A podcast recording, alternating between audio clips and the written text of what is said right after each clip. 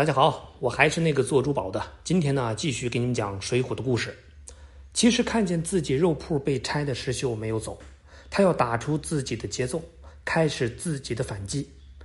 哥哥脑子里有什么呢？他不知道，但他自己脑子够用，因为石秀压根儿就没有期望过生活会有什么好事儿。他对美好的东西不敢相信，对到来的危险时刻准备着。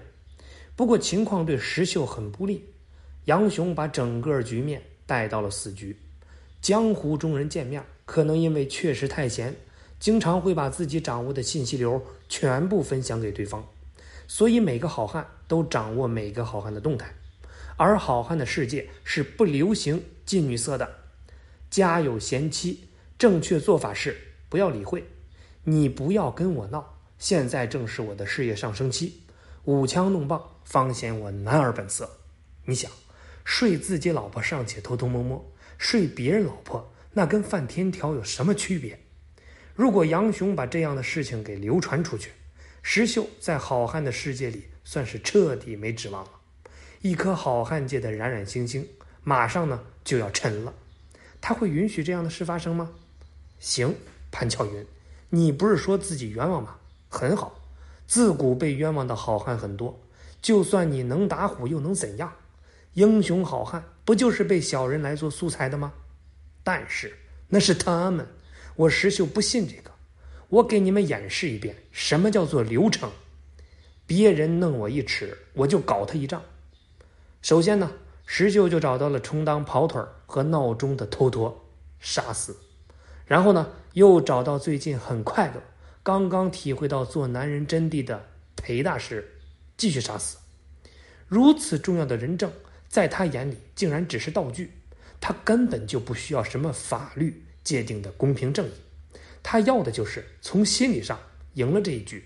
和尚和道士的尸体被扒光以后，扔到了街上，很快呢就被官府给收走了，判定和尚道士研究哲学。因为双方采用的二进制输入法切换不顺利，于是呢，互殴致死，不牵扯别人，又迅速结案。大宋官府的办案能力你可以不信，但他们的脑洞能力你不能不服。看着死在自己家附近的和尚道士，杨雄似乎明白了，妈的，石秀说的可能是真的呀！他开始慌了，他多少觉得有点错怪兄弟了，当然。更觉得可能是错饶了老婆，但是现在老婆的情人已经死了，要不要原谅他呢？哎，这时候的石秀又出现了一脸的朴实。杨雄说：“兄弟，大哥错怪你了。”石秀回答：“大哥，你别这样，我唯一担心的就是大哥的家庭幸福。虽然我已经帮大哥处理了问题的源头，但是嫂子这样，我还是有必要给他一个教训。”大哥，我是知道你的，你是一个好人，那种女人不适合你，你们分手吧。杨雄就说：“好的，兄弟，那你说，哎呀，怎么分，咱就怎么分。”石秀很体贴的安排了一场翠屏山论剑，内容呢很简单，让杨雄单独以上香的名义带领潘巧云和丫鬟来到山上，一封休书了事儿。暮色渐昏，乌鸦乱叫。灯光 OK，音响 OK，群众演员呢也都到位了。石导演打响了场记板石秀就问潘巧云：“我搞过你吗？”潘巧云回答：“都过去了，还说什么？好话术！你看这是谁的衣服？”潘巧云看到了和尚和头陀带血的衣服，瞬间破防：“我错了。”嗯，态度是好的，但是内容呢含糊了。不要急，重新来一遍。请问我搞过你吗？没有。那和尚搞过你吗？搞过。那么问题来了，为什么那天你说是我搞的呢？潘巧云哭了，因为智障杨雄喝醉酒说漏了。啊！观众席的杨雄忍不住了，兄弟，差不多可以了吧？你这是过什么瘾呢？石秀说：“哥，你这么说不对。”一个好的演员，导演不说咔，他是绝对不能停的。来，丫鬟，你把事情经过再讲一遍。哦，和尚和夫人，此处呢省略一千字。哎，等会儿，他们省略一千字多久了？哎呀，这一个月平均省略十多天了，极限了。好了，大哥，我们有问题了。而此时的杨雄。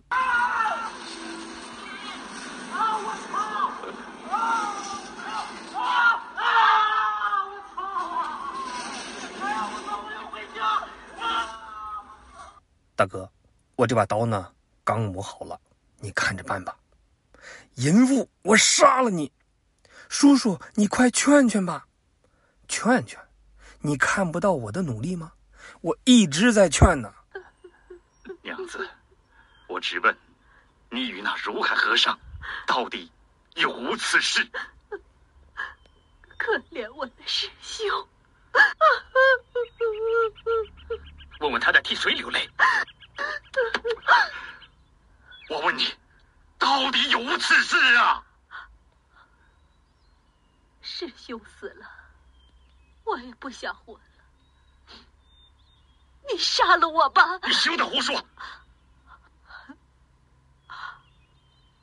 我嫁你两年了，还不如与师兄睡那两夜快活。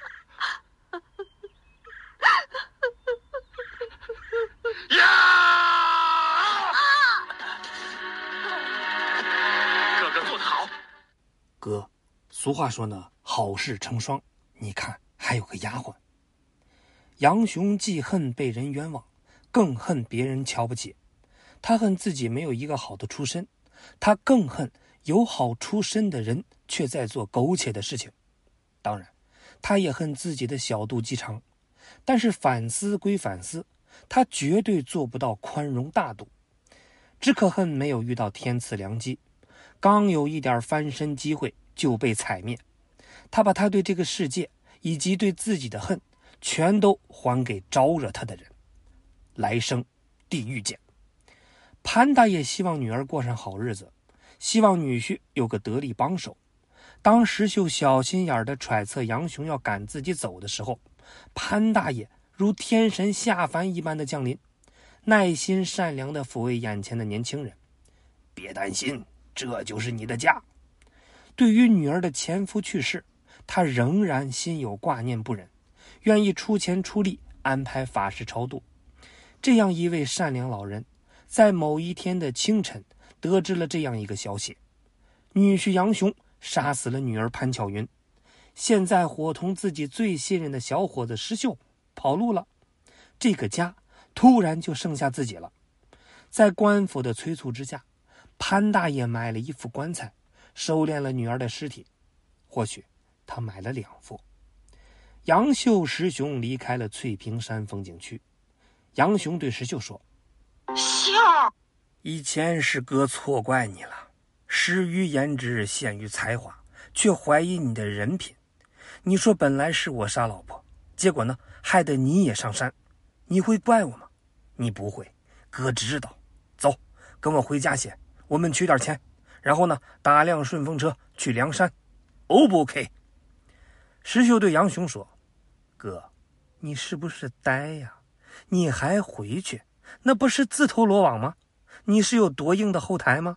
作为祖籍金陵健康府人士，石秀面对这样的大哥。